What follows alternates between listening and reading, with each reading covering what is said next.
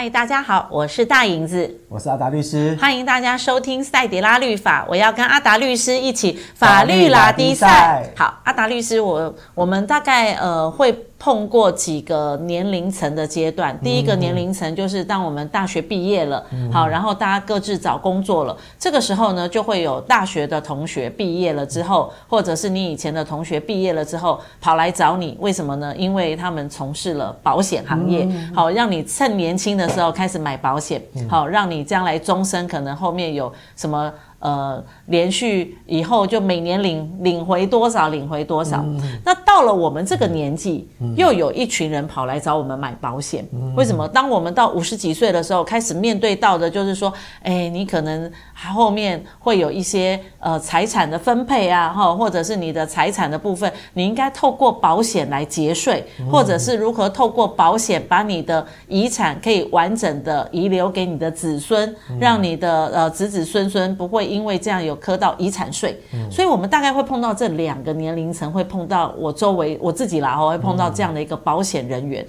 可是呢，我最近碰到几个朋友会，或者是看到一些文章会讲说，诶，他花了很多的钱，好买了保险，或花了一些状况买了好几张保险，原本的本意是希望能够透过保险能够节税，让自己的财产可以遗留给子孙，后来发现。并没有哎、欸，这个保险并不保险哎、欸，那该怎么办呢？到底要怎么样透过保险可以完整的，或者是比较稳当的，可以把自己的财产留给子孙呢？嗯，嗯好，其实呃，我觉得保险其实可以分作很多种，是，好、哦，当然说有寿险啊，有医疗险啊，嗯，投资的，然后一般来讲，哎，有保本的叫储蓄险啊，嗯，但另外有可能又有投资型保单。其实现在的保险的种类是就是。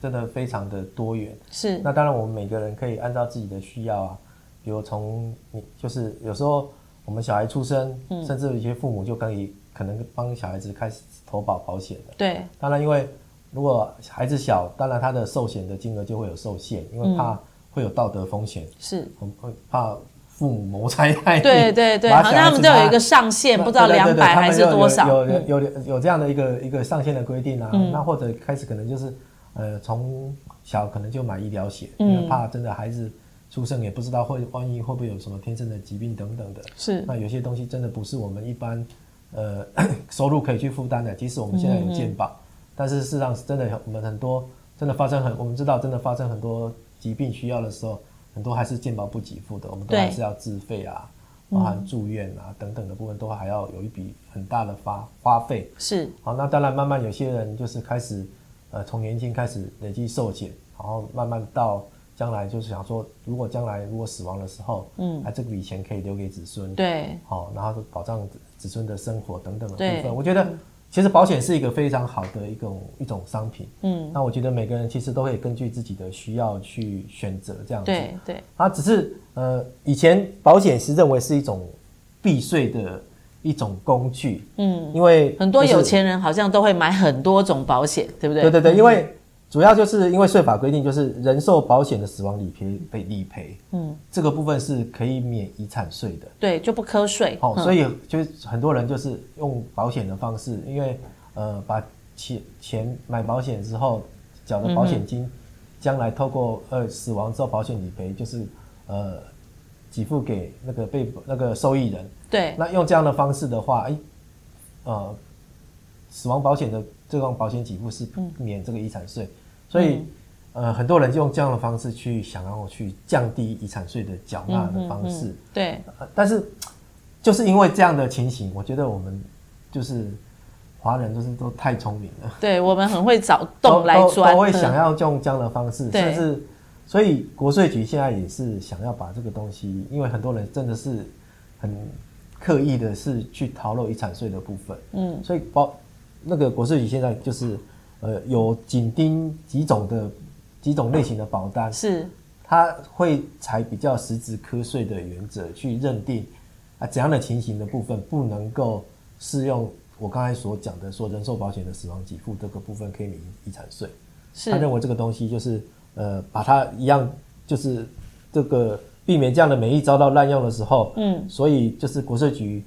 他用一种实质课税的情形，把以下这几种情形哦，有符合这些特征的部分，哦，认为这个东西要依实质课税的原则的部分，还是要纳入遗产税的遗产的部分去计算遗产税。这样。所以线上的朋友要认真听好，哪些已经不能被认列成遗产免科税的部分了。对、哦，所以在等一下那个律师讲的那几种保险上面，大家就要更斟酌和小心了。对，有哪些是已经被国税局盯上不认列的了？对，嗯、所以我说一般的人寿保险的部分，嗯、其实人寿保险是你越年轻投保越便宜。对，对，因为它是按照保险风险嘛，因为年纪大越大，你的可能你平均余命就越短，你发生死亡的可能性就越高。是，所以它的保费会就会越贵。所以。基本上你要投保的话，是越年轻投保保费越便宜。是，但是有一种反常的是，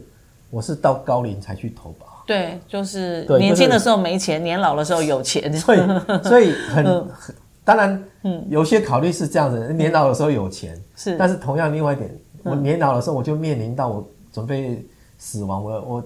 留下来可能遗产就会被课遗产税。对，所以高龄投保，尤其是大概是超过七十岁，那国税局就认为是高龄。是这样，高龄的投保的部分，国税局就比较倾向于这个东西是要去规避遗产税，所以他依照就是就是刚我刚才讲的实质课税原则的部分，他会认为这个东西，好，即使是保险给付，他还是把它列入遗产的范围里面。所以以后七十岁以上不能投保吗？就不是不可以投保，你还是可以投保，嗯，但是你将来的保险给付。国税局会把你纳入遗产。哦，就要小心，所以要投保要六十九岁以前，可能就是你就要尽早，比如说你真的是真年轻投保啊，嗯，好，的你你年纪越大投保，他就越认为你这个是为了规避遗产税，是，对，所以这第一个情形就是高龄投保，是，那第二个就是所谓的就是巨额投保，就比如说我们讲的是趸缴型，就是我一次缴交一大笔的保费的部分，我不像是每年每年的缴付的那种保费的部分。就是这种东西，就是我突然就是拿一笔钱，我就是说，哎，我就要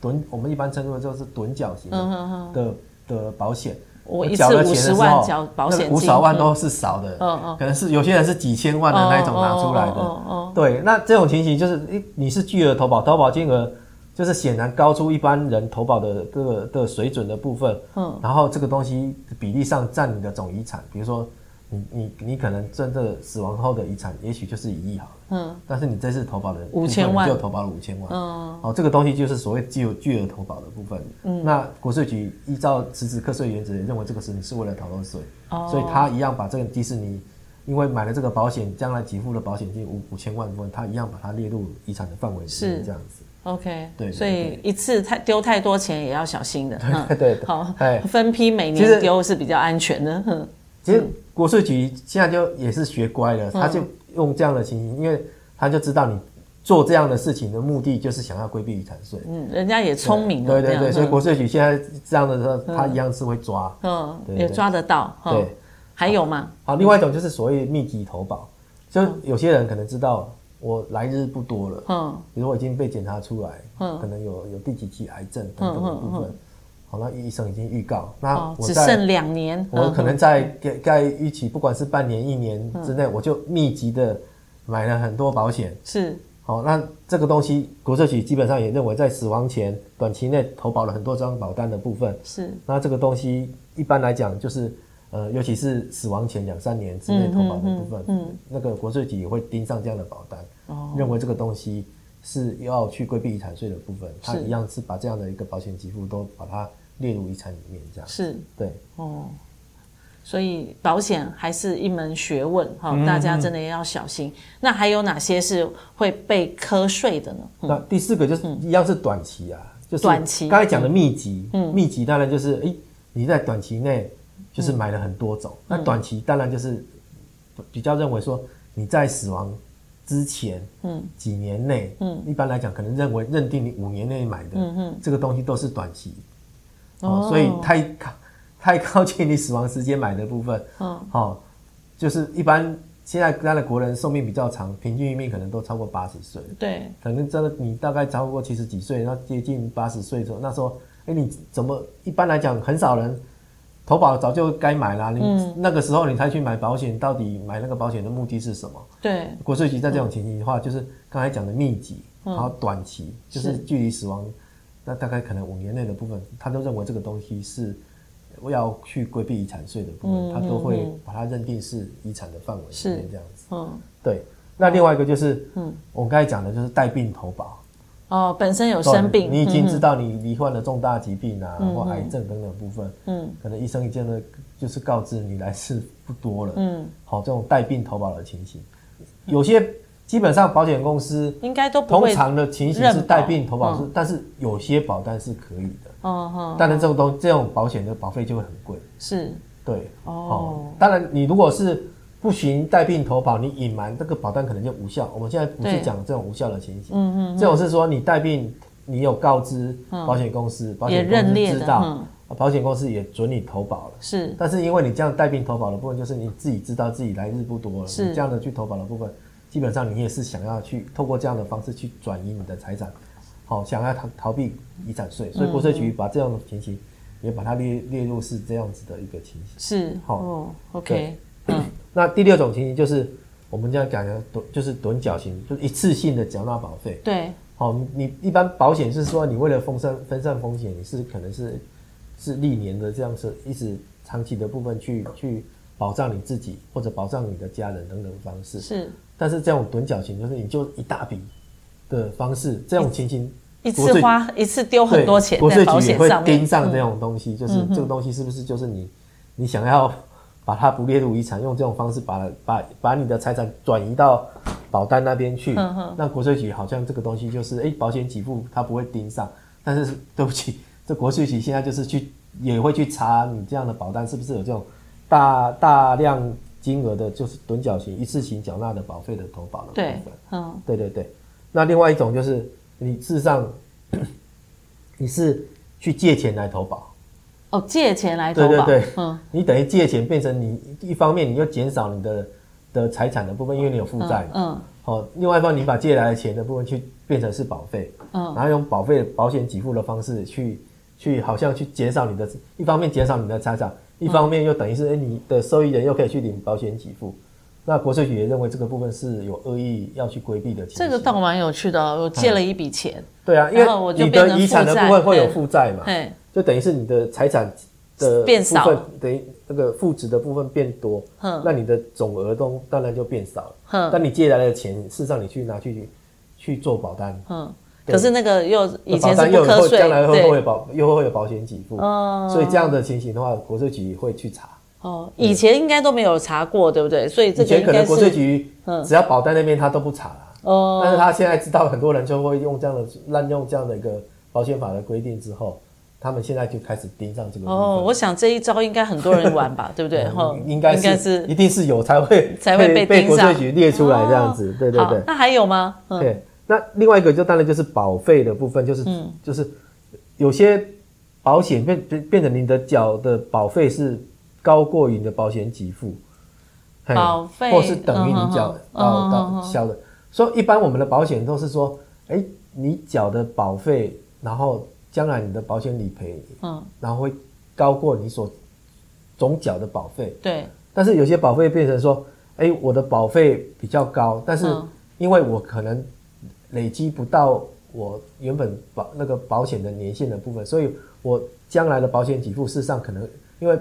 呃保险公司它还是要扣取扣除它一些的那个费用的部分，是因为它保险要给保险。那业务员佣金啊，对，保险公司也要维持他们的费用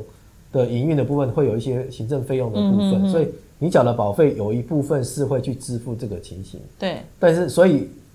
有有些短期的投保的部分变成你所收的这个保费的部分，嗯，就是甚至会比你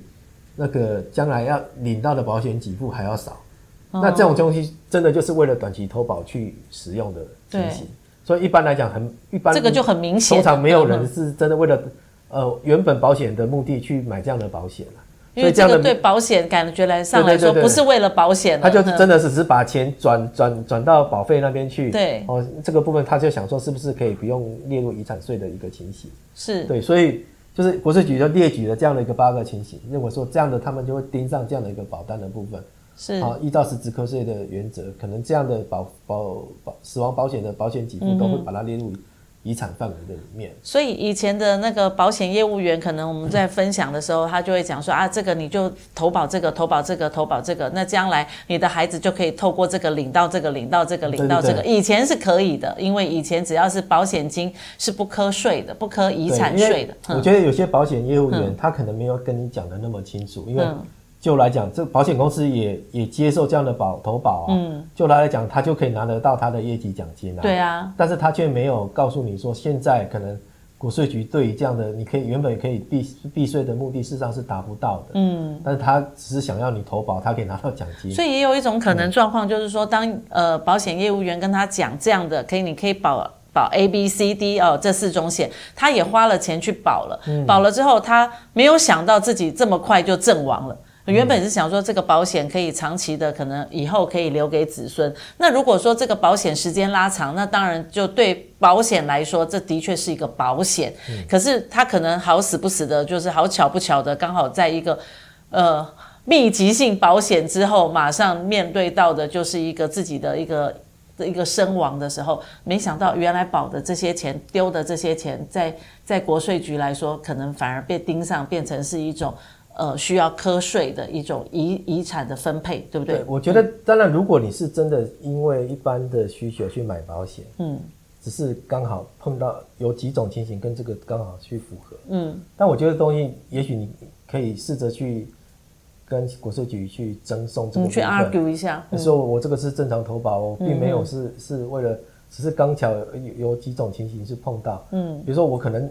我我是年轻的时候，比如说我是我我。就就手边就有钱啊，我就一次想说，我就这个保保单的部分，我觉得保障也符合我的需求啊。然后我觉得他现在买的话，好像他的保单投资报酬率也比较高啊。是，所以我就一笔钱就下去啊。对，啊，只是说这个只是就突然一个意外发生，啊，这个就发生了一个保险理赔。但我当时的目的并不是什么，我觉得法律并不没有说不允许你事后另外去举证，我是正常的投保的部分。所以这个东西。国税局只是依照它的认定标准，但如果你认为国税局的认定标准就是不对的话，那你还是可以跟国税局这边去进行一个争讼，最后由法院去认定。是，所以我们现在国税局也变聪明了啦，哈、嗯，就是说它根据保险上面可能会产生的一些漏洞或者是边缘。好，然后针对这些边缘和这些法条，然后他们可能就会更认真的去去审核这笔遗产或者是后面的保险金到底是不是你自己是走偏门的？对对。好，你的本意到底是什么？那如果本意不是在真的走保险的方面的话，那。呃，国税局可能就会来查税，所以变成说，所有的朋友们，还有做保险的朋友们，其实我们都有告知的义务与责任。嗯、然后我们在把自己的钱要丢在保险的时候，我们也要很清楚，我们投。保的目的性到底是什么？不管是节税也好，或者是我们保障自己人生下半辈子，无论是医疗或者是终身，其实我觉得这个东西都是要很清楚的，而不是只是讲说啊，你丢了这个钱，你将来的子孙可以拿多少，你将来住院可以拿多少。我觉得保险这个这个课题真的是要很细心的去了解哈。是，对。那我接下来问你，你有保险吗？当然是有啊。哦很多吗？有没有指定这个指定受益人是吴梦玲啊？这个，嘿，这，嗯，我我觉得一般当然是说，你说配偶啊、嗯、子女啊，这法定继承人这个部分，我觉得一般通常我们一般买保险，嗯，的的受益人大概都是法定继承人，对不对？对对对对对对对，嘿。好。好，我等一下把吴律师叫过来，我等一下好好的跟他分享说，你有很多的保单可以来准备，好，是不是啊？是啊，他会应该很开心哈。好，无论如何，我觉得我们有钱来做保险的规划很好，那我们很有钱来做保险的规划更好，但是我们一定要清楚明白我们自己到底要走在哪样的一个理财的一条路上，不要到最后原本。本意是好的，结果后面反而没有得到，对，没有得到你自己想要的一个结论，那反而，呃，可是他也死都瞑目了嘛，因为他已经走了，对，遗产人都走了，这可能要他的那个继承人可能要缴一大笔税，对，他的继承人反而没有得到获利，反而要要要付出很多，还是有领到啦。哦，对啦，没有那么多，割一块肉去，心更痛。哦，那原本父母原本的那个父母亲身亡已经痛了，然后又要再缴一笔钱，就心更痛。好，那不管怎么样，我觉得保险是好事。那我们也希望大家都能够好好的做好资金理财的规划。那下次再跟阿达律师来聊一些法律层面，希望这些法律层面对线上的朋友们都很好的帮助和受益喽。下次我再跟阿达律师跟大家一起法律拉力赛，拜拜。